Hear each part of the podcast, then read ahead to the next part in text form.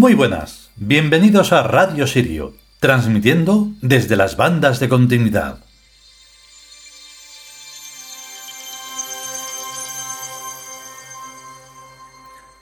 No sé en qué estado se, se encontrará ahora mismo el tema de la filosofía. Imagino que no habrá cambiado mucho y que se seguirán estudiando a filósofos. Pero a la filosofía misma, no.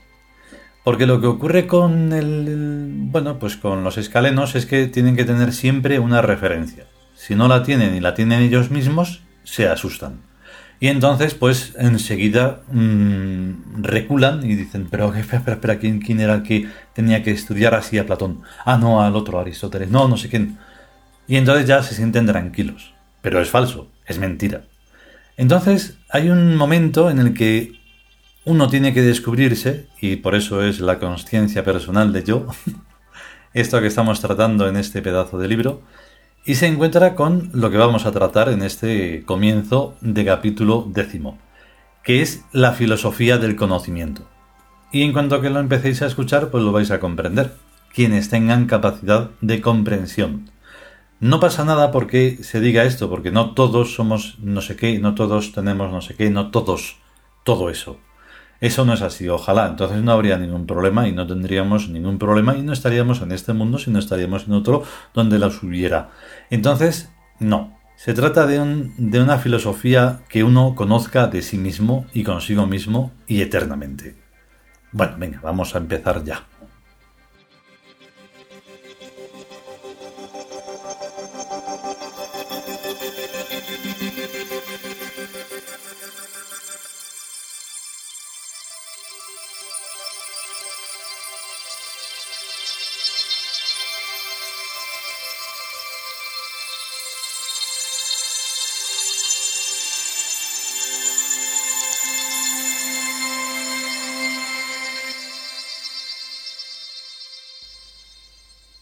Nosotros los Tiud.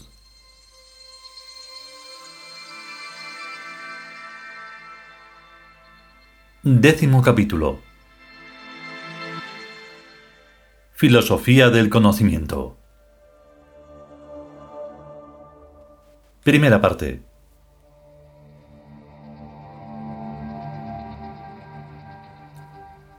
Todo conocimiento está cualificado por el criterio o estructura mental filtrante y selectiva que adopte la conciencia personal del observador.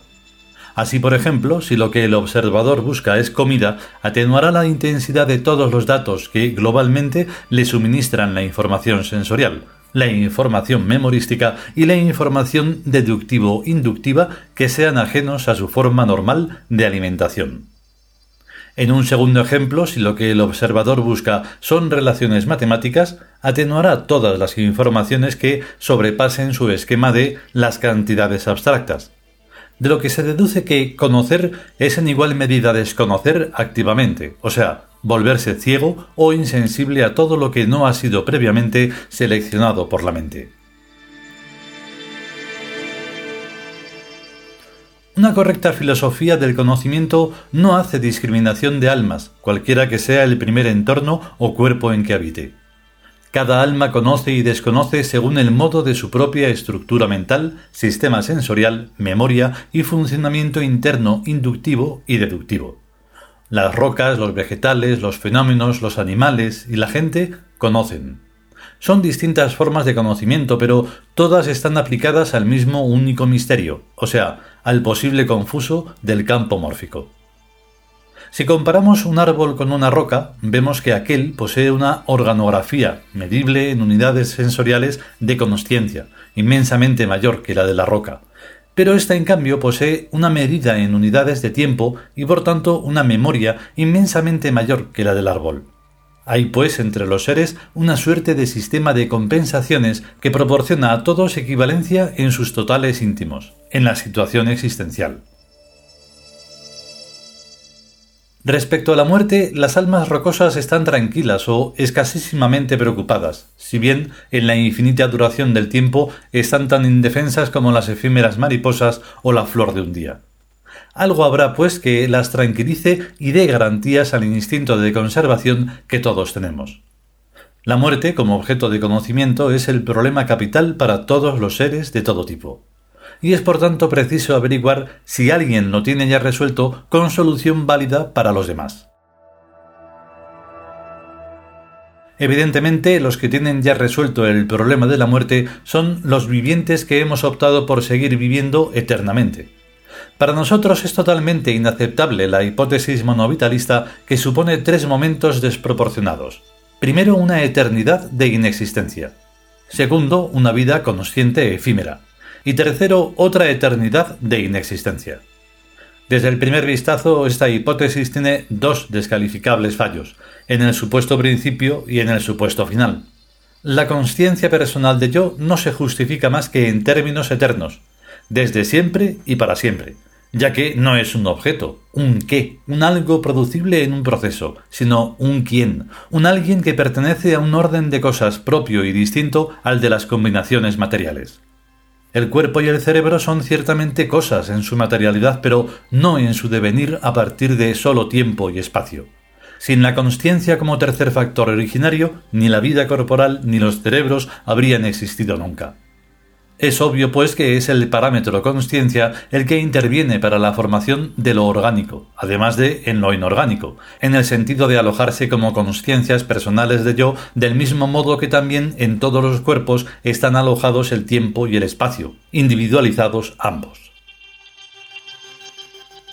La única prueba que invalidaría al grupo afirmante anterior sería la producción de seres vivos y conscientes a partir no ya siquiera de solo espacio y tiempo, sino de incluso materiales inorgánicos, carbono, nitrógeno, oxígeno, agua, etc.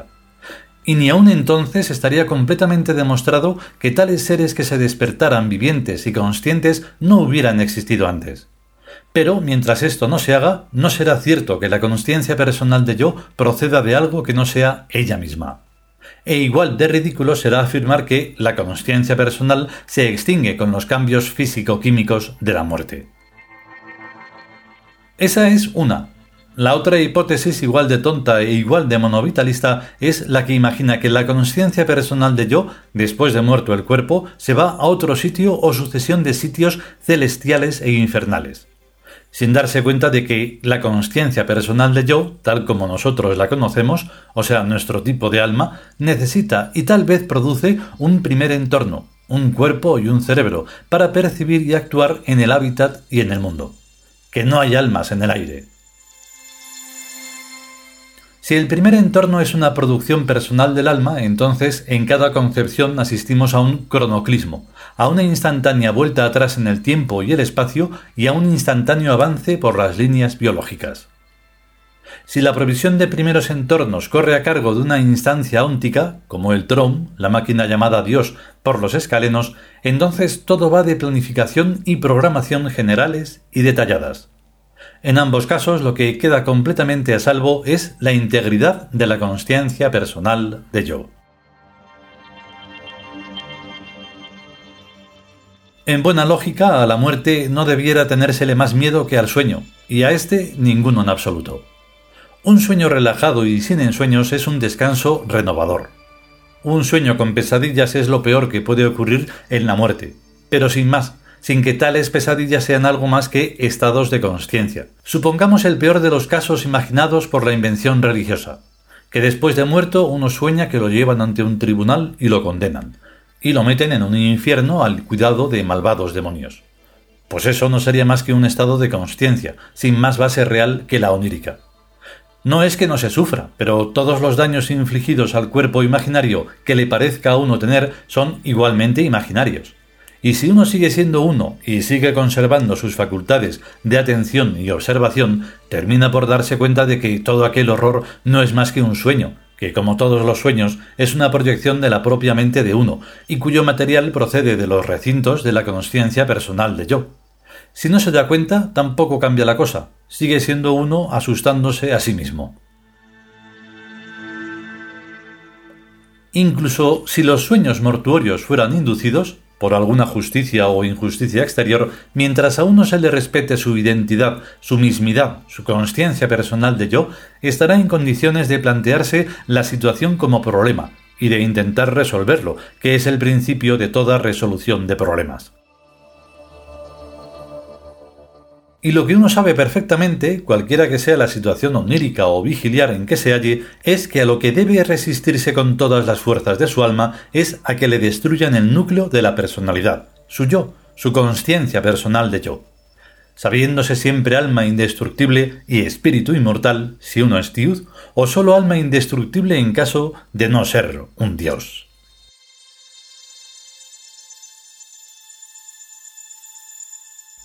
Y hasta aquí esta primera parte del décimo capítulo, Filosofía del Conocimiento, del libro Nosotros los tíos.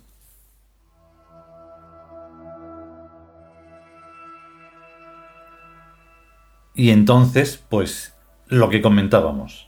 Se trata de que no es necesario ningún nombre de ninguna clase para el conocimiento de ninguna cosa de este mundo y de cualquier otro. Entonces, podemos filosofar nosotros mismos, podemos crear lo que sea nosotros mismos, ya sea poesía, escritura, pensamiento o lo que sea.